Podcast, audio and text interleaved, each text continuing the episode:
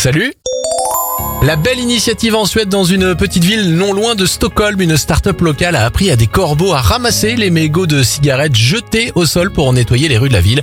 Lorsque les oiseaux ramassent et ramènent un mégot, ils sont récompensés par de la nourriture. La start-up assure que la santé des corbeaux n'est pas impactée, cette expérience pourrait arriver dans d'autres pays.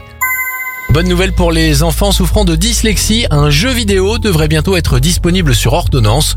Ce jeu fait appel à des éléments sonores et visuels qui stimulent le réseau cérébral qui sert à fluidifier la lecture ou le langage.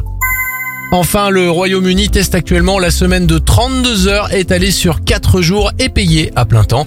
Une expérience qui est ressortie positive dans d'autres pays pour les patrons et les salariés. Affaire à suivre pour savoir si ça arrivera un jour chez nous. C'était votre journal des bonnes nouvelles. Pour le réécouter, eh bien direction notre site internet et notre application Radioscoop.